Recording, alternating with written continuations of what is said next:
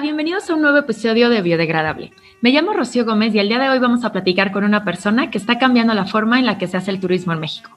Abraham Valdés es biólogo, fue parte del equipo mexicano de Ambassadors of the Environment, un programa hecho por Jean-Michel Cousteau, el hijo mayor de Jacques Cousteau. El objetivo de Ambassadors of Environment, dicho en las palabras de Cousteau, es inspirar a los huéspedes a explorar y proteger la naturaleza para crear un futuro sostenible.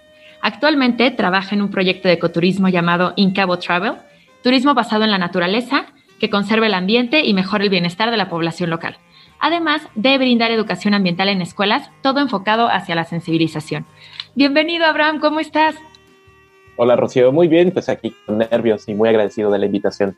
Les cuento, yo Abraham lo conocí el año pasado, entré a trabajar a Sadun, al hotel de Ritz-Carlton que está en San José del Cabo, y yo entré en marzo, entonces realmente, bueno, en marzo del 2020, entonces estuve muy poquito tiempo en el hotel, me regresé por la pandemia a Querétaro y Abraham lo vi un par de veces, nos saludábamos y así, habíamos platicado un par de minutos y hace unas semanas le mandé un episodio a Rafa Gorina, que era mi jefe allá en Sadun, y le dije, ay, ojalá lo puedas escuchar y fue el que me dijo, oye, habla con Abraham, escríbele, porque siento que puede aportar muchísimo para un episodio sobre turismo. Entonces, bueno, hoy estamos aquí y estoy muy contenta de, poder platicar contigo y conocerte más. Vámonos un poquito hacia atrás, Abraham. Cuéntanos cómo eras de niño, si desde pequeñito te gustaba, te gustaban los animales, te gustaba la naturaleza. Vale, mira, creo que la verdad el hecho de que yo acabara en la biología era algo que solo era cuestión de tiempo. Desde muy pequeño, uno de los primeros héroes que yo tuve como visibilizado como tal fue a Steve Irwin, el cazador de cocodrilos, y fui desde chiquito fan, fan, fan de su programa, de todo lo que hacía. No me perdía ni un episodio ni ninguno de los proyectos que tenía. Y a partir de él, creo que él fue la primera ventana que tuve hacia toda la parte de los documentales sobre naturaleza, tanto un poco más técnicos como de divulgación. Y la verdad es que todo eso de los programas me encantaba, ¿no? Yo, aunque era un niño pequeño, me podía pasar horas viendo solo Animal Planet, viendo así documental tras documental, como de estos un poco más serios, de los que eran un poco más como comparativos entre animales y de divulgación. Eso reforzado con la parte de que siempre desde pequeño, tanto por la familia de mi mamá como por la de mi papá, estuvimos bastante en contacto con algunas este, comunidades locales y pequeñas en, Michoacán y en el Estado de México. Como que siempre fui de la mano con un amor bastante de la naturaleza y aunque con algunos, con algunos tropezones quizá, no siempre fui de, de lo más sustentable, ya estando dentro del campo de la ciencia, pues vi que era un mundo enorme y había mil opciones para campechanear, para decidir, para hacer de todo. Perfecto, entonces desde chiquito te encantaba estar viendo todo lo de cazadores de cocodrilos, entonces también estabas entre, decías, entre Michoacán, entre Estado de México, y después ya saliendo de prepa es que decides entrar a la UNAM a estudiar biología. Fue todo un lío entrar también a la UNAM, la verdad es que me tardé un par de intentos en lograr alcanzar un lugar, pero valió completamente la pena, la verdad es que siento que no podría haber estudiado cualquier otra cosa. Claro, y, y después, ya que estudiaste biología, o sea, saliendo de la carrera, ¿qué empezaste a hacer y cuándo es que te vas a, vivir allá a Baja California Sur? Cuando estaba ya en los últimos años de la carrera, que estaba haciendo mi tesis de, proyecto de titulación, encontré en un grupo de, recomendaciones de Facebook de la misma facultad una vacante para, para un guía de turista o como educador ambiental en viajes para viajes escolares de una empresa, ¿no? Y me llamó la atención, la verdad es que justo estaba yo buscando un trabajo y, vi la oportunidad, entonces apliqué y ahí conocí a Alejandro Cadaval, que él es el, dueño y fundador del proyecto y la empresa SACMUL, que es una empresa de ecoturismo 100% mexicana, que se dedica a hacer viajes escolares enfocados al, ecoturismo y la sensibilización ambiental. La verdad es que si tienen la oportunidad también de darle una revisión a, a ese proyecto, tiene ya casi 20 años o más de 20 años y conocí a Alejandro Cadaval, que además también es biólogo de la Facultad de Ciencias. Tuvimos muy buen clic. Le platiqué que ya había tenido experiencia trabajando con niños pequeños y le gustó mi perfil. Entonces, sin quererlo y ahora sí que sin planearlo, fue como empecé mi formación de ecoturismo y la educación ambiental y tuve la increíble oportunidad de viajar por todo el centro y sureste de la República haciendo viajes, aprendiendo y después empezando a compartir y y encontrar un modo, ¿no? Porque es complicado hacer un, trabajo de educación y divulgación de la ciencia sin que se sienta que estás en la escuela y que sea tedioso y que además sea positivo. Y sobre todo con niños pequeños creo que fue la mejor forma de, irlo experimentando poco a poco. Nunca había contemplado, la verdad, el turismo dentro de, de mi profesión. Me encantó la parte de poder visitar diferentes áreas. Conocí muchas reservas que antes no había visto, la de Calakmul, la de los Petenes, la de la biosfera de la Sierra Gorda y ver la oportunidad de también compartir esto con otras personas que tampoco tendrían, habrían tenido la oportunidad de, visitar, creo que era un plus, ¿no? Y era como, aquí está el momento en el cual les puedes dejar algo a estos niños, que se lo lleven y aunque sea una semillita, lo van a desarrollar y lo van a ir compartiendo y algo funcionará el trabajar con niños es la mejor forma de crear una conciencia ambiental porque ellos van a ir creciendo con esta idea a lo largo de sus vidas y además ellos son los mejores embajadores, digámoslo así, de esto porque ellos no tienen como, digamos, como un filtro, ¿no? Entonces ellos así se van a la yugular y es como, ¿por qué tiras eso? ¿Por qué fumas? ¿Por qué haces eso? ¿Por qué? ¿No? Entonces, eso también está padrísimo porque los niños empiezan a contagiar a sus papás o a la gente que está alrededor de ellos, ¿no? Sí, la verdad es que es una ventana única, poder alcanzar a las nuevas generaciones, fuera del cliché este de que porque las nuevas generaciones son el futuro, o sea que sí, pero para no caer como en esas frases redundantes, en realidad sí es, o sea, las nuevas generaciones vienen a romper los paradigmas y sobre todo los negativos de, de las generaciones pasadas, incluyendo los que todavía tenemos en nuestra generación, que no somos tan viejos, quiero decir, pero, pero que sí hay muchas cosas que necesitamos de construir. Entonces, trabajar con estos niños también me enseñaron muchísimo y sin querer cumplí tres años y cachito trabajando en SACBUL. Aun cuando ya había terminado la carrera y todo, yo me seguía yendo a los viajes y, encantado de la vida. Y estando ahí fue que conociste toda esta parte de, de, Campeche, todo el sureste mexicano y también la Sierra Gorda de acá, ¿verdad? De Querétaro. Sí, bueno, la Sierra Gorda de Querétaro la conocí en realidad por mi tesis. Mi proyecto de titulación fue en parásitos de murciélagos vampiros de la Sierra Gorda de Querétaro, específicamente de una localidad. Entonces, yo hice mi tesis en Querétaro, de hecho yo estuve viviendo ahí un poquito más de un año y ahí fue como mi primer encuentro y fue que me empecé a familiarizar con todo el territorio de la Sierra Gorda, que es precioso. La verdad es que, bueno, siempre digo a todos los lugares donde voy, digo, este es mi lugar favorito, ¿no? Pero me cuesta mucho trabajo, pero sin duda la Sierra Gorda es uno de mis lugares favoritos por, por la diversidad, por la cultura, la historia que tiene. Creo que es un lugar del que nunca me canso. Oye, no sabía, Abraham, qué padre, no sabía que habías vivido acá en Querétaro también. Sí, ahorita. Unos cuatro años. Ahorita que, que antes de empezar a grabar, a grabar, que te decía que había visto unas fotos que tenías en la Sierra Gorda, justo en la parte de conservación de las guacamayas verdes y todo, te decía que yo veía esas fotos y dije, ay, qué bonito lugar, ¿dónde será? Y de repente veo Querétaro. Y, se parece a Querétaro. Ah, sí, es Querétaro. qué pena, fracasé como queretana. Pero sí, es que hay, tanto que, hay tantos lugares, ¿no? México es, es, es gigantesco, hasta el mismo estado es enorme, ¿no? Para conocer todo, todo lo que hay y lo que tiene que ofrecer. Oye, Abraham, ¿y cuándo es que te vas a, a vivir allá a San José del Cabo? En agosto del 2019. Y la verdad es que también fue una oportunidad que surgió. Para hacer la historia corta, me reencontré con un amigo de la carrera y platicando sobre lo que estábamos haciendo, él me comentó que estaba trabajando para una institución que se dedicaba a bajar fondos de apoyo gubernamental para proyectos de investigación, de divulgación, tal. Y ya, ahí quedó. Y como un par de semanas después me escribió que en esta institución les habían hecho llegar la vacante de que están buscando educadores ambientales para un proyecto de educación ambiental, para la redundancia, aquí en Los Cabos, y que por qué no aplicaba, porque buscando un perfil de biólogo que supiera de ecoturismo, que hablara inglés, que trabajara con niños, y me dijo como, oye, pues esto te queda perfecto. Yo como, bueno, vale, no tenía pensado mudarme a Los Cabos, pero pues aplico, ¿no? A ver qué pasa. Y ya haciendo la aplicación fue que me enteré que era el proyecto del, del programa de Jean-Michel Cousteau, y en menos de dos semanas de que yo había aplicado, ya me habían dado el sí y ya en dos semanas me tenía que venir para acá. Entonces también fue como una vuelta completamente a, toda mi vida.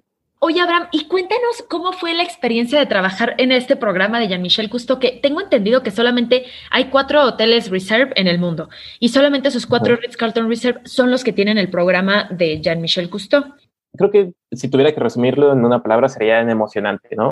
Siempre fue algo que me aportó muchas cosas positivas, la oportunidad de, de mucho aprendizaje. Y el programa de Jean-Michel Cousteau que es Ambassadors of the Environment, no es exclusivo de Rich Carlton, solamente dentro de los hoteles. Entonces, en realidad es un programa que surgió a través de, de la preocupación de Jean-Michel Cousteau de crear un, una conciencia y un impacto en las generaciones futuras. Entonces, él junto con el doctor Richard Murphy, él es doctor, este biólogo marino, y él fue el asesor científico de Jacques Cousteau y de, y de Jean-Michel Cousteau ahora, crearon este programa para intentar enseñar de la forma más positiva y a través de la experiencia conservación, ¿no? Porque pues la conservación siempre ha sido un tema y siempre ha sido el principal problema llevarlo a la práctica. Llegó a la idea Jean-Michel Cousteau que tenía su resort y quería hacerlo sustentable, salió con Morphy y de ahí, pues después de un par de borracheras, que fue lo que me contaron, que surgió más la idea del programa. Entonces ya tenían el programa y fue la cadena de Ritz Carlton quien se acercó a ellos para solicitarles este, la inclusión de su programa dentro de su cadena.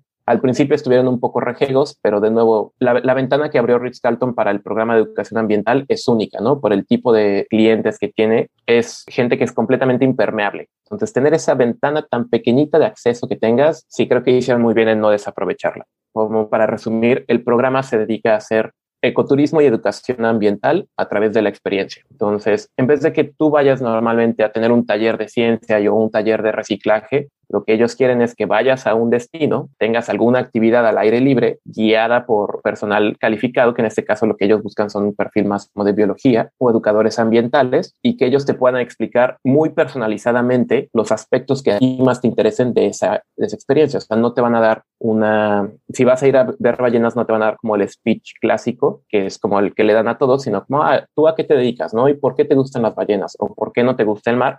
E ir profundizando de una manera muy personalizada para que tengas sí o sí una experiencia positiva y de ahí surja un amor y una preocupación por la conservación, porque el, el fin del programa era, digamos, por, al final como, ah, ¿te gustaron las ballenas? ¿Quieres saber qué puedes hacer para, para conservarlas? Pues es esto, ¿no? Como al final siempre irlo guiando a la conservación. Está padrísimo cómo una persona deja su legado por generaciones y generaciones, como lo fue Jacques Cousteau, ¿no? Que sí, está cañón. está, está, impresionante, ¿no? O sea, el doctor Richard Murphy, que fue su amigo y, digamos como una pieza muy importante en, todas sus expediciones de Calipso y todo, y después con los años pasa a ser el amigo y compañero también de Jean-Michel Cousteau, su hijo, y el hijo menor de Jean-Michel, digo, de, de Jacques Cousteau, perdón, también es está enfocado en todo este tema de cómo estamos aumentando la temperatura del océano y es increíble cómo, cómo dejó esta, este legado que, nunca va a perderse, ¿no? O sea, que, lo que él hizo va a permanecer por, nuestros hijos van a seguir viendo las cosas que hizo Jacques Cousteau nos abrió los ojos a un mundo submarino del cual muchos no sabíamos que existía, ¿no? Sí, la verdad es que el legado de Cousteau creo que perdurará al menos por mucho tiempo más, tanto como tú lo dices, a los, todos los hijos de Cousteau, que bueno, son, son dos, y los nietos, todos se dedican a la conservación o a la divulgación en algún modo. El gran aporte que tuvo Jacques Cousteau fue que no solamente fue un explorador, sino que tuvo la sensibilidad necesaria para descubrir y preocuparse ¿no? Investigar un poco más allá en vez de solo nombrar y, decir esto es todo lo que hay, sino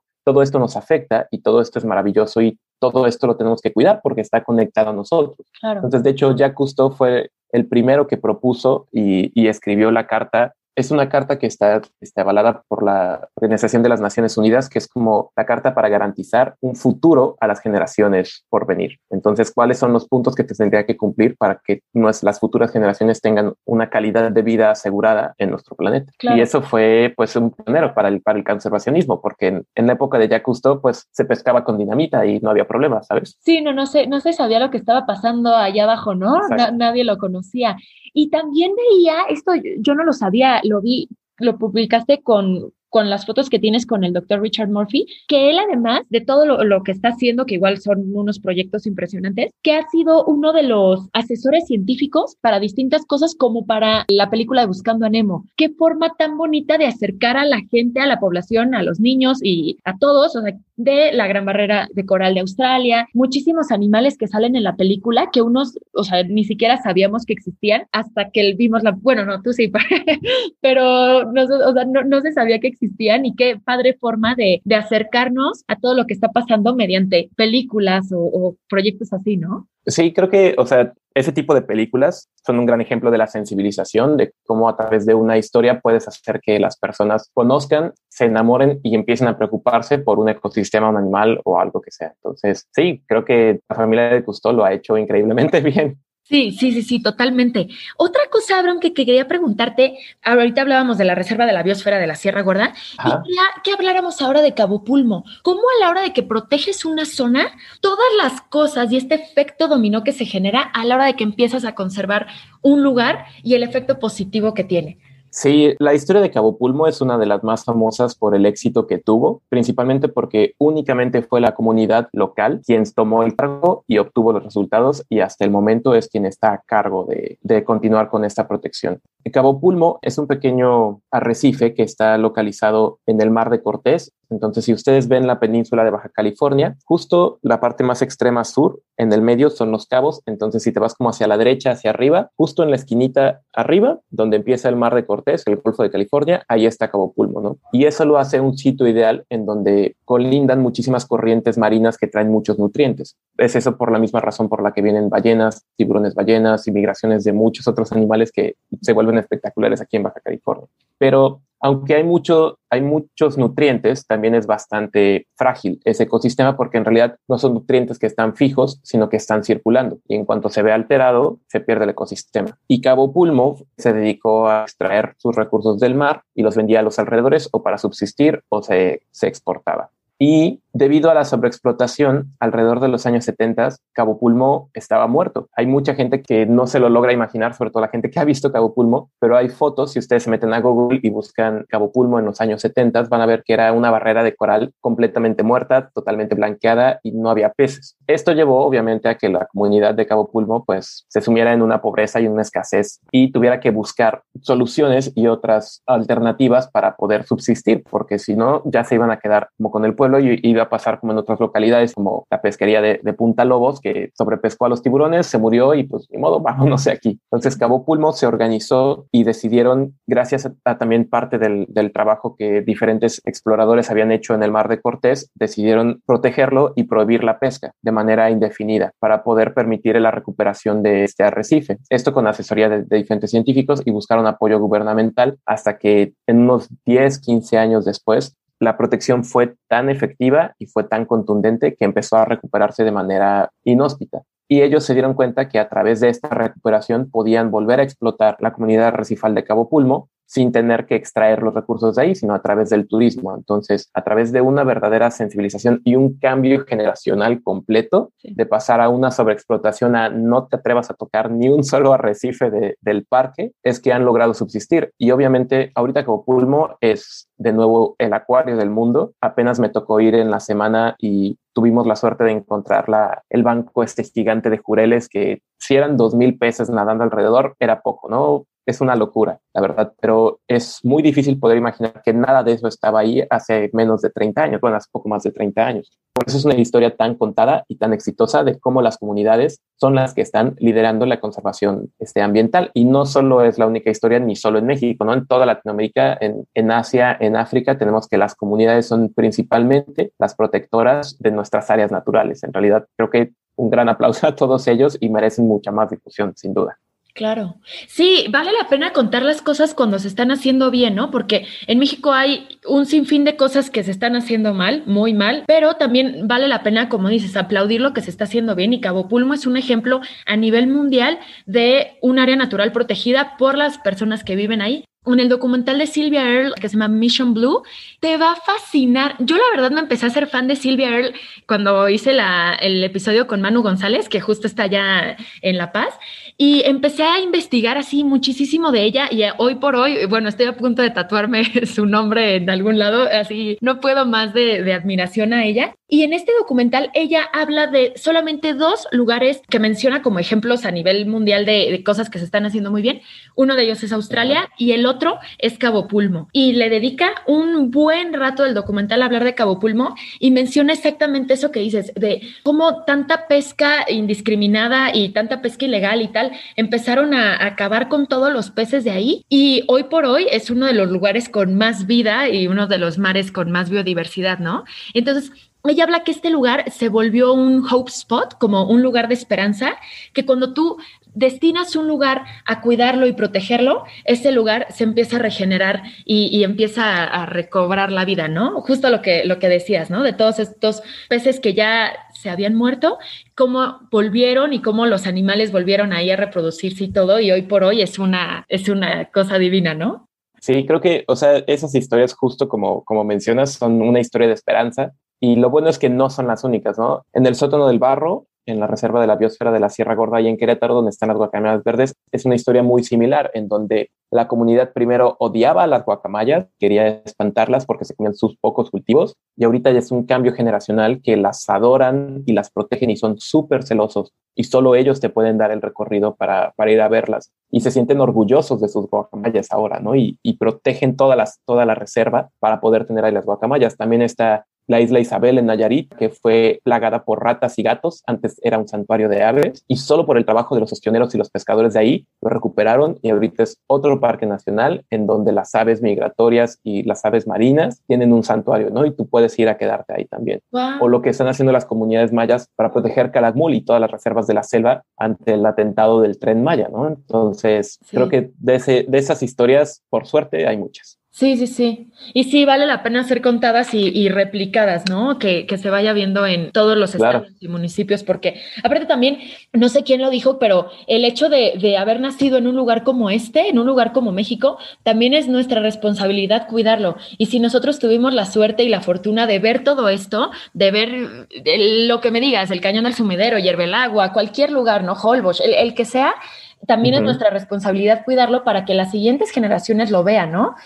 Claro, ¿no? Y, no solo, o sea, y justo para que poderlo compartir con las nuevas generaciones, y no solo para eso, sino también para poder reforzar una relación más sustentable y más justa con la naturaleza, ¿no? De entender que no son recursos que están a nuestro servicio y que aunque lo creamos así, tarde o temprano esa cadena va a acabar también con nosotros. Entonces, que estamos todos en un mismo ecosistema, en un sistema que está todo conectado y que al cuidar la naturaleza también nos cuidamos a nosotros. Sí, otra cosa, Abraham, quería que platicáramos sobre todo lo que, lo que está pasando ahorita, lo que pasó en la pandemia, cómo el tipo de turismo, de cruceros, esto, este turismo masivo empezó a, decaerse y ahorita está tomando muchísima fuerza el ecoturismo. Quisiera que platicáramos sobre, sobre esta nueva oleada de ecoturismo y también sobre sobre el greenwashing, que también hay, hay mucho, mucho de esto en la industria, así de ahora todo es verde y todo es sustentable, cuando si lees las letras pequeñitas, es como, eh, no eres tan sustentable como lo dice tu imagen y como la tendencia debe de enfocarse hacia un turismo sustentable.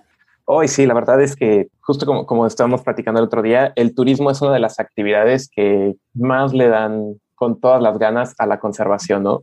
Yo me acuerdo que en la carrera uno de nuestros principales enemigos era como el turismo y el desarrollo turístico y las industrias de turismo, porque son las que llegan, expropian deshacen y construyen algo nuevo que rompe totalmente con el sistema que estaba anteriormente ahí. Pero también obviamente están las otras alternativas. Yo sí quisiera hablar un poquito más sobre lo engañoso que puede ser llegar a escoger estas alternativas, ¿no? Porque ahorita se maneja mucho el término de turismo alternativo, que en realidad turismo alternativo es todo aquello que no es el gran turismo, que el turismo alternativo puede ir desde ir directamente a una comunidad a experimentar lo que sería vivir, ser parte de esa, de esa cultura ir a una reserva de la biosfera, hacer turismo científico o ir a una casa embrujada. Entonces, es un tema muy amplio y muchas veces te intentan vender el turismo alternativo como sustentable, que no es necesariamente cierto. Y otro tema que tú tocas muy importante, que es el greenwashing, que dicen como, no, nosotros nos, nos encargamos de que el 10% de lo que nosotros ganamos lo donamos a esta asociación. Pero, ¿cómo sabes que de verdad se está haciendo eso? Tal vez lo que ellos están impactando es mucho más de lo que ellos están compensando o tal vez lo hicieron una vez y no lo volvieron a hacer. O sea, ahí la verdad es que es un trabajo más personal de investigación y de compromiso de ver qué son las, las empresas que tú estás subcontratando. Pero en cuanto al turismo sustentable y el turismo con comunidades, ha sido un boom sobre todo para en los últimos años que despertó con todo este interés de las personas por vivir experiencias, ¿no? Más que ir a lugares y destinos y ser atendido por ir y adentrarse y preocuparse y aprender algo de, los, de la cultura que tiene sus pros y tiene sus contras, obviamente, como todo. Y en, especialmente en México ha tenido un gran boom por todos los destinos naturales que siempre habían sido conocidos por las comunidades de alrededor, pero no se habían vuelto accesibles tanto por las vías, tanto por, el, por los servicios o simplemente porque no se daban a conocer. Muchas empresas le están tirando a este, a este tipo de turismo y a este tipo de destinos sin el verdadero compromiso de hacerlo sustentable sino como es la tendencia de la gente de buscar algo más auténtico, más natural, ah, yo te lo vendo, ¿no? No te voy a decir qué es lo que va a haber de por medio, pero yo te voy a llevar ahí. Y puede ser muy engañoso de nuevo porque no sabemos qué es lo que está comprando, lo que estamos comprando. Entonces, sí creo que hay una gran responsabilidad de parte de cada uno de nosotros de investigar un poquito antes de ir a un destino y para poder tomar mejores decisiones, porque el turismo, el turismo sustentable tiene que cumplir con algunos requisitos, que es que su impacto sea el menor, tu impacto negativo en cuanto al área, en cuanto naturalmente hablando, tiene que ser el menor. Tiene que haber una derrama económica a la comunidad directa local. Tienes que llevarte un impacto positivo de ahí de la comunidad y tienes que además contribuir de manera positiva a la conservación de ese sitio. Que si ya ponemos esos puntos, pues creo que hay muchas empresas que simplemente se caen por, por ni siquiera ayudar económicamente a la comunidad. Sí. Pero creo que sería, así es como yo descubría el turismo a través del, turismo sustentable y el turismo alternativo en comunidades. Y creo que para mí es la opción más amigable y que te permite tomar mejores decisiones. Claro, sí, completamente, porque aparte ahorita lo estamos viendo los dos puntos más em, explotados y, literalmente explotados turísticamente son pues las dos puntas, ¿no? O sea, tanto la península de Baja California como la península de Yucatán. Y estamos viendo cómo llegan estas corporaciones a, aniquilar y, llevarse todo a su paso, ¿no? O sea, estos ecocidios que se han visto en Cancún, en, Tajamar, en, toda la península es espantoso, ¿no? Pero, ay, ya que construiste todo tu resort, ahora sí eh, le pones el logo verde, ¿no? Y ya crees que con eso ya eres la empresa más sustentable, cuando es eh, como, a ver, mataste a toda la comunidad que vivía acá, a todos los cocodrilos, a todas las gaviotas, a todo el... Y ahora sí eres muy verde porque limpiaste la playa una vez al año. Entonces es, es, lo que dices, ¿no? O sea, como esta un tanto hipocresía que tienen muchas, que tienen muchos resorts. Pero sí, completamente. Debemos de, nosotros como consumidores, como huéspedes o como clientes, investigar un poquito más ah, sobre a qué hotel vamos, a qué tour vamos y con quién queremos, a quién queremos darle nuestro dinero y qué, pues sí, qué viaje es el que realmente queremos, queremos ver, ¿no? Otra cosa, Abraham, que quería que platicáramos es de la pandemia. Tú en una publicación veía que escribes que, bueno, todo lo que hemos visto, todos estos videos e imágenes de animales que han salido a las calles y se han visto por primera vez después de muchísimos años, y cómo esto, lejos de ser una victoria, es una tregua obligada. Me gustó muchísimo ese concepto, que es una tregua obligada en el que esta pandemia nos ha servido de ventana para ver todo todo lo que consumimos y que no necesitamos, pero que también ahorita las, las industrias están muy calladitas, pero en cualquier momento que tengan oportunidad de otra vez volver a contaminar y volver a, recuperar el tiempo perdido, van a, van a arrasar con todo, ¿no? Como acostumbraron durante las últimas décadas. ¿Cómo crees que va a ser ahora el, el, tema de nosotros como consumidores y como las industrias una vez que la pandemia empiece, a, bueno, que, que las cosas empiecen a abrirse un poquito más? Hoy, la verdad es que no sé ni por dónde empezar con ese tema. O sea, es, es un iceberg. Lo que apenas, lo que apenas justo mencionas y lo que hemos alcanzado a ver es solo la puntita de un problema que se estaba visibilizando y todo lo que hay debajo es un monstruo que, la verdad, qué miedo, qué miedo todo lo que se puede venir. En cuanto a lo de la pandemia, era, era una bomba de tiempo, desde luego. No es para nada la primera epidemia que se ha ocasionado a nivel mundial por intrusiones y básicamente por sobreexplotación de los recursos naturales y de las áreas naturales. El, el brote del ébola que hubo hace algunos años fue uno de los más sonados y también fue ocasionado directamente por sobreexplotación de los recursos naturales y una sobreexposición a áreas a las que no habíamos tenido contacto antes, ¿no? E incluso este, este brote de coronavirus no es para nada el primer brote de coronavirus. En, en 2002 hubo un, un brote de, de SARS, de un tipo de coronavirus que se originó por la sobreexplotación de las civetas, que son estos estos mamíferos del que se saca el café, este famoso que comen los frutos del café, los defecan y después con esos frutos hacen el café. Bueno, pues hay toda una sobreexplotación de esos pobres bichos y la sobreexposición, sobreexplotación y sobreexposición con estos animales en malas condiciones fue lo que ocasionó un brote de coronavirus hace casi 20 años, ¿no? No aprendimos de esa historia, evidentemente. También en 2012 hubo otro caso que fue un, un virus que estuvo más ligado hacia camellos, pero como fueron historias que se quedaron aisladas en sus regiones, como que no pasó a mayor problema. Este caso del SARS-CoV-2, que sí nos alcanzó mundialmente en un tiempo récord, nos puso sobre todo en perspectiva de, ok, las primeras fueron llamadas de atención cortas, ¿no? Esta es la primera llamada de atención larga. Pero lo que puede venir después, si no tenemos una verdadera conciencia y, un, y no empezamos a tomar acciones inmediatas, vamos a llorar. Y las empresas se han estado enfrentando a estos efectos desde hace mucho tiempo, pero lo que han estado buscando es estarlo mitigando porque no les conviene. para ellos económicamente no es redituable cambiar su sistema de producción, que ya está más que perfeccionado y en el cual ellos tienen todas las ganancias, y cambiarlo por un modelo, aunque sea más sustentable, les va a costar millones y millones tan solo en reestructurarlo. Entonces, ni siquiera lo piensan. Claro. Y es triste porque le dejan toda responsabilidad a nosotros como consumidores, que sí, nosotros tenemos que tomar mejores decisiones, pero una de las cosas que tenemos, por las que tenemos que empezar es en demandar a esas empresas que ellos también tomen mejores decisiones, porque las acciones individuales sí cuentan, pero también las empresas pues tienen que sumarse a esas acciones individuales, si no, pues todos estamos en el mismo barco y todos nos vamos a hundir en algún momento.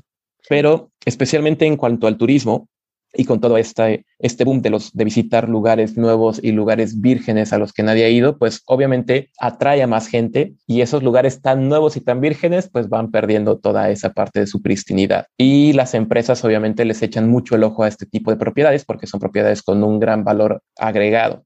Y lo que hacen varias marcas es como, por ejemplo, ¿no? si yo tengo una marca de hotel que ha estado inmiscuida en algunos pleitos ambientales, que no ha sido muy limpia, hago otra marca más chiquita que nadie sepa que es mía y la mando a, hacer unas cabañas súper sustentables, pero en realidad sigue siendo mi misma cadena y mi mismo modelo de producción. Entonces, ahí de nuevo reitero en que tenemos que ser un poco más inquisitivos en la información que buscamos y en principalmente aceptar de que si vamos a ir a un viaje de un turismo alternativo, no esperemos recibir las mismas cosas que estamos buscando en el, en el gran turismo, porque si tú quieres viajar a una selva, pues vas a tener que aceptar que esté húmedo y que haga calor y que vas a estar sudando todo el día, porque es parte de vivir en las selvas. Cariño es parte de la experiencia y para eso te, te enlistaste, ¿no? Y justo lo que tú comentas de la Ribera Maya es un gran ejemplo de, un, de una región que está al borde de su capacidad de carga que es un concepto que también me ha interesado mucho desde que empecé a trabajar en el ecoturismo y es ver qué tanto pueden soportar un sitio turístico o un destino. Y, el problema es que con mayor demanda también aumenta la demanda de los servicios y se va saturando poco a poco la capacidad de carga. Y obviamente las comunidades, las comunidades marginadas y las comunidades que se empiezan a ver beneficiadas por ese turismo, de un principio no van a querer cerrarlo, ¿no? Porque para ellos les conviene y, es justo para ellos tener más trabajo y más ingresos y mejores oportunidades.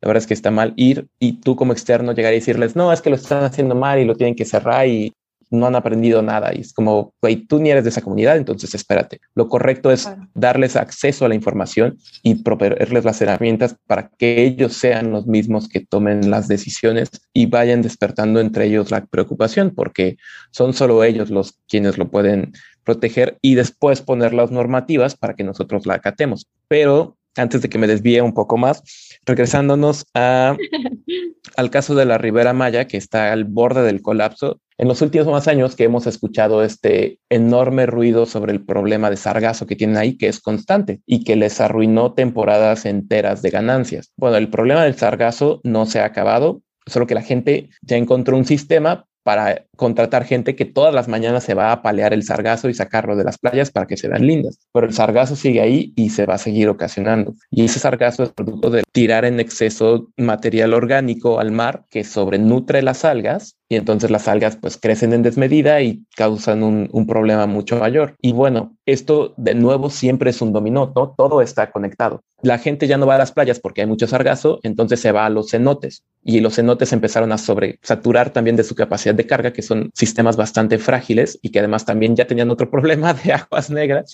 Y entonces la gente ya no quería ir a los cenotes porque ya no están en excelente estado y se empezó a ir a Bacalar, la laguna de los siete colores, que ahorita ya no tiene sus siete colores porque está también sobreexplotada. O toman una pausa para recuperarse o terminan de acabárselo y le tendrían los días contados a la península, ¿no? Un caso muy particular de, esa región fue la isla de Holbox, que tuvieron que cerrar durante un tiempo determinado para poderse recuperar porque se vieron sobresaturados y en la isla se brotaban las aguas negras y básicamente se rebasaron. ¿no? Otro ejemplo muy característico fue en Nayarit, las islas, las islas Marietas, que tienen esta, que tienen esta playita oculta, de ser un lugar desconocido, en menos de cinco años, más de 500 botes iban al día a las Islas Marietas, ¿no? Y sin ningún control ni ninguna regulación. Entonces, también de nuevo tuvieron que decir, tenemos que pararlo aquí, ahorita que todavía tenemos, antes de que nos pare el que ya no haya nada más.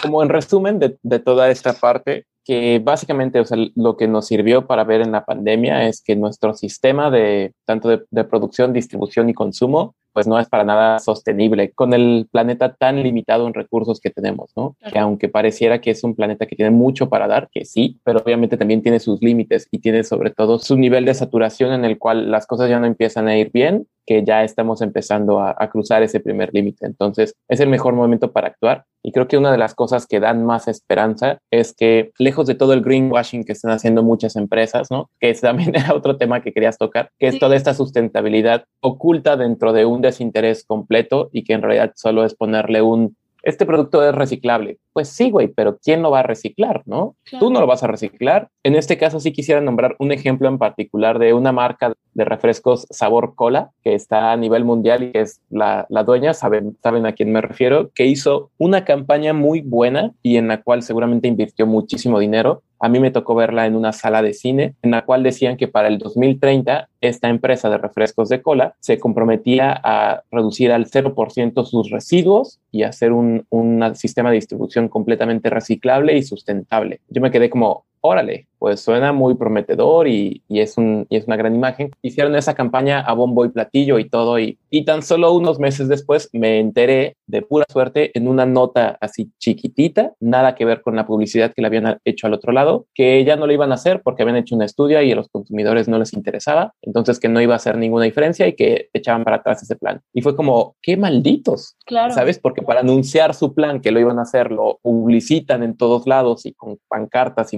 de oro y cuando dicen, ¿y qué crees? Ya no lo vamos a hacer, así chiquitito, pero para que nadie se entere. Entonces, eso es un greenwashing a todo lo que da. ¿No? Y, justificándose además y echándole la culpa de nuevo al consumidor, que es como, o sea, tú haces basura, tu producto principal es basura, entonces hazte responsable de la basura que generas.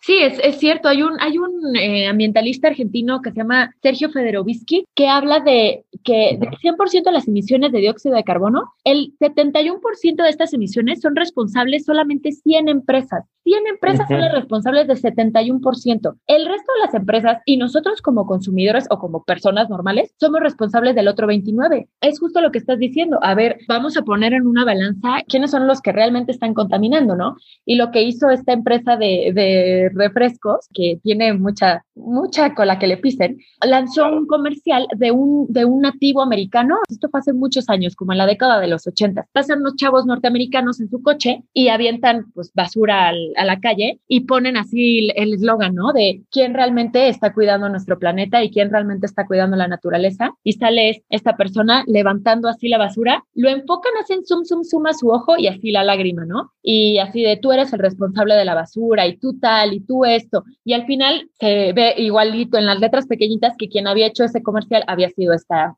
refresquera. Entonces dice, sí, nosotros avientan la bolita, ¿no? Es lo más fácil decir que tú eres el contaminante puerco, cuando yo soy el que te estoy llenando el mundo entero de plástico con mis envases y es una de las tres empresas más contaminantes del mundo. Entonces, si esas empresas se pusieran más las pilas, las cosas cambiarían drásticamente y es muy fácil buscar culpables, pues ellos se lavan las manos cual Poncio Pilatos y nos avientan a nosotros al muertito, ¿no?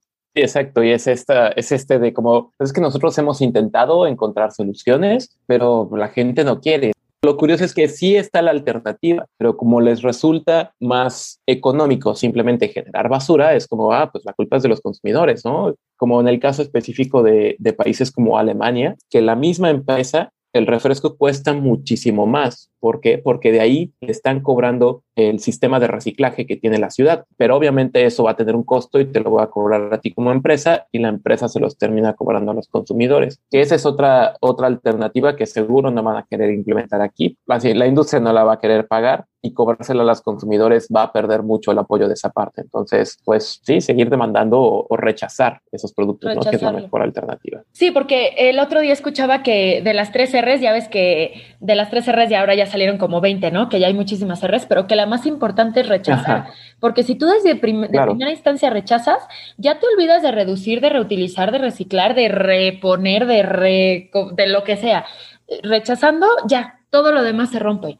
En nosotros está el, exacto. el romper esa cadena. O sea, el mejor desecho es el que no se genera. Rechazar inteligentemente los productos, pues viene también solo, solo de la información. Bueno, para ir cerrando el episodio, antes que nada, muchísimas gracias, Abraham, por todo lo que nos compartiste. Todo estuvo súper interesante. Y quisiera terminar haciéndote unas preguntitas. Diez preguntas, ¿sale? Va. La primera pregunta es, ¿cuál es tu lugar favorito? Hoy, no lo sé. Creo que nunca podré responder esa pregunta porque como te, te, decía, ¿no? Siempre que voy a un lugar es como voy a la selva de Calakmul y este es mi lugar favorito, y voy a la Sierra Gorda y este es mi lugar favorito, ¿no? Y voy a la sierra de aquí de Baja California y este es mi lugar favorito. Creo que mi lugar favorito lo podría definir como un lugar que esté en la naturaleza, en el cual yo pueda tener la oportunidad de apreciarlo y compartiendo un poco de lo que sé, ya sea con amigos, con clientes, con familiares, como pudiendo compartir un poco de información sobre la conservación. ¿Cuál crees que sea el peor defecto del ser humano? Creo que el peor defecto que, tiene el ser humano es algo aprendido, que es la individualización y la apatía nosotros podemos trabajar muy bien en conjunto y podemos hacer grandes cosas, ¿no? De algo que deberíamos de, deshacernos es de ese individualismo, de yo estoy bien, no me importa si los demás no van a estar bien hoy o mañana. O sea, como esta frase de hoy por ti, mañana por mí, ¿no? O sea, que tenemos que ir todos remando en el mismo sentido. ¿Y la mejor cualidad del ser humano?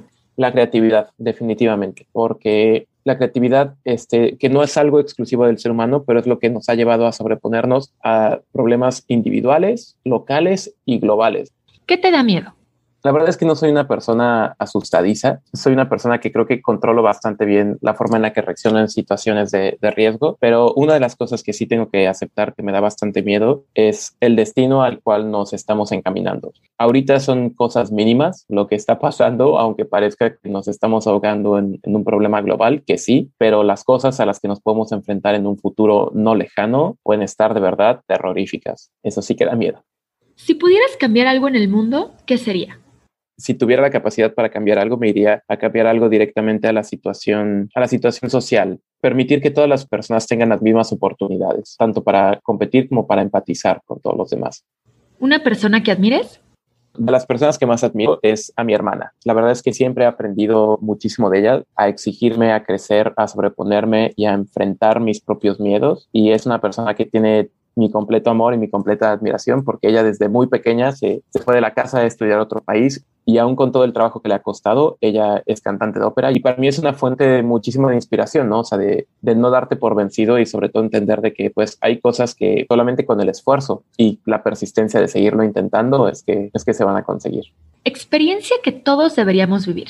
Yo creo que todos en algún momento tendremos que ir a una comunidad, en un momento tal vez no tan idóneo, sino un poco de crisis. Ir y enfrentarte a una cultura que tenga menos oportunidades y que sea diferente a la tuya, te va a poner en perspectiva de las oportunidades que tú tienes, las oportunidades que otras personas no tienen y qué puedes hacer tú con tus privilegios y las cosas que en tus herramientas que tienes a la mano para generar un cambio. Hagan, hagan turismo sustentable. Si alguien te financiara un proyecto, ¿qué harías? Ah, pues definitivamente haría un proyecto de conservación. Algo muy importante es no dejar a la gente de lado, ¿no? Lo que, lo que me fui dando cuenta al salirme de la academia científica un poco, porque hay mucha gente que no tiene acceso a la información, ¿no? Y que hay mucha gente que es ignorante de un tema, no tanto por el desinterés, sino simplemente porque nunca lo ha sabido, ¿no? Trabajando con otros amigos en oficinas, había gente que ni siquiera conocía que el unicel no era degradable. Pues no, simplemente no lo conocían. Siempre volver accesible la información en un proyecto ayudar a que la gente se sensibilice. Y, ay, no sé, creo que definitivamente si tuviera que escoger un proyecto de conservación, escogería un proyecto de conservación para o para murciélagos y los sistemas cavernosos y para los tiburones, definitivamente, que son también un, grupo de peces que la han pasado muy mal debido a todos nuestros actos y se han conseguido una terrible reputación, pero que en realidad son, son organismos súper sensibles, también son muy inteligentes y que merecen todo el respeto y todo el amor como todos los demás animales. ¿Qué le recomendarías a alguien que quiere empezar con un tema medioambiental y no sabe cómo? Ok, sería como prepárate para deprimirte, pero prepárate también para perdonarte a ti mismo, porque te vas a dar cuenta que tu estilo de vida hay muchas cosas que tú hacías y que posiblemente vas a tener que seguir haciendo, tienen un impacto bastante negativo. Pero hay cosas que sí están en tu, en tu alcance solucionarlas y enfócate en eso, ¿no? Enfócate en las cosas que, puedes seguir mejorando, infórmate muy bien. Hay mucha información accesible, tanto verdadera como no verdadera, y va a ser un juego bastante, bastante bueno del investigador. Entonces, no te vayas con las, primeras impresiones, porque las empresas, obviamente el dinero está de por medio. Sé crítico, cuestiona todo, todo lo que escuches, todo lo que veas, incluso todo lo de este podcast también, cuestiónalo e investigalo y sobre todo, pues eso, ¿no? Tente paciencia a ti mismo. y pues nada, práctica, práctica y, y júntate con personas que tengan los mismos intereses porque eso te va a ayudar a motivarte y a, a, poder actuar en conjunto. Entonces, que no te sientas como aislado y que solo tú eres el único que dejó de usar vasitos, sino que tengas un grupo de amigos que también están ahí y quién sabe, quizá cosas y organizaciones puedan salir de ahí. ¿Alguna película, documental, serie o libro que nos recomiendes? Creo que un libro que todos tienen que leer, bueno, son dos. Uno es el de Cosmos, de Carl Sagan. Es una maravilla. Básicamente está diciendo que la mejor, lo mejor que podemos hacernos para nosotros mismos es la información y ese pensamiento crítico, que va a haber muchas cosas que intenten engañarnos, pero depende de nosotros encontrar las fuentes correctas de información. Pero si no quieren leer el libro, está la serie o la original de Carl Sagan o está la nueva adaptación de Neil deGrasse Tyson. Son buenísimas las dos.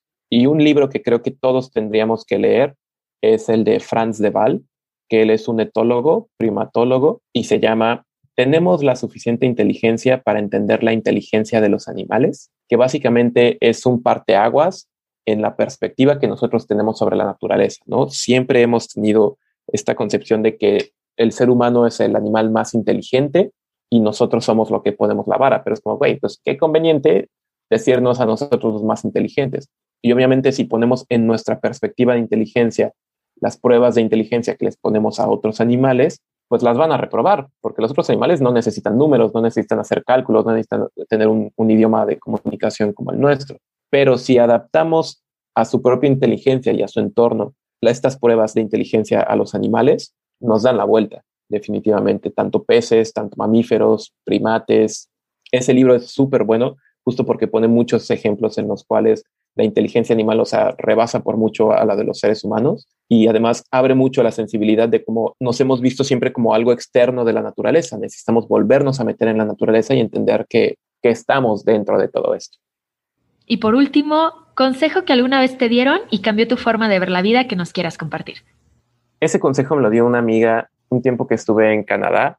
Fue como tú enfócate en ser mejor como persona y en enriquecerte y deja que, lo de, que las personas que están a tu alrededor vayan surgiendo, ¿no? O sea, al tú crecer como persona, estudiar y exigirte más a ti mismo en una manera positiva, vas a ir cambiando tus círculos y vas a ir cambiando tus objetivos. Y entonces una de las cosas va a ir trayendo a las demás. No es esta ley de atracción, o sea, como de desea las cosas que quieras, no, sino más bien como empieza por ti. O sea, si hay algo que no te guste en el, en, en el mundo, empieza por ver si tú tienes eso dentro de ti y por irlo arreglando. Y conforme tú lo vayas sacando, lo vas a ir sacando de tu alrededor. Muy bien. Para terminar, Abraham, te quiero dedicar esta frase de Jacques Cousteau. Bueno, presentar a Jacques Cousteau es sumamente difícil porque hizo tantas cosas, pero bueno. Hizo todo, sí. Como Jacques Cousteau, sí. Fue un explorador, oceanógrafo, escritor, inventor, guionista, etcétera, etcétera. Dicho por él, un técnico oceanográfico. Y bueno, a él le debemos tanto, le debemos eh, todo, todo lo que sabemos de la vida submarina, porque aparte fue el creador de una nueva forma de comunicación científica. Y la frase dice así. La razón de que haya hecho películas sobre el mundo submarino reside simplemente en mi creencia de que la gente protege aquello que ama, pero solo amamos aquello que conocemos. Y ya por último, la única y verdadera esperanza del hombre es el mar. Muchas gracias por participar en, en este episodio. Estoy súper contenta de que ahora sí ya pudimos hablar más de dos minutos de cuando nos saludábamos en el hotel. Te agradezco un montón. No, pues sobre todo gracias a ti, Rocío, por la invitación. Gracias a todos los que escucharon también el programa. Y no, la verdad es que estuvo padrísimo poder platicar. Siempre es, es muy bueno y es muy motivador, ¿no? Justo como lo que decía, poder compartir estas ideas, quejas, esperanzas, desilusiones con personas que compartan esta misma preocupación, siempre es algo bueno y ayuda a seguir con esta lucha un poquito más. Así es, te sientes menos solo y que hay alguien más que, que sí. va por el mismo camino, ¿no? Los espero el próximo miércoles para un nuevo episodio. Recuerden que si quieren conocer más sobre todos nuestros invitados, pueden seguirnos tanto en Facebook como en Instagram como Biodegradable Podcast. Muchas gracias, que tengan muy bonito día.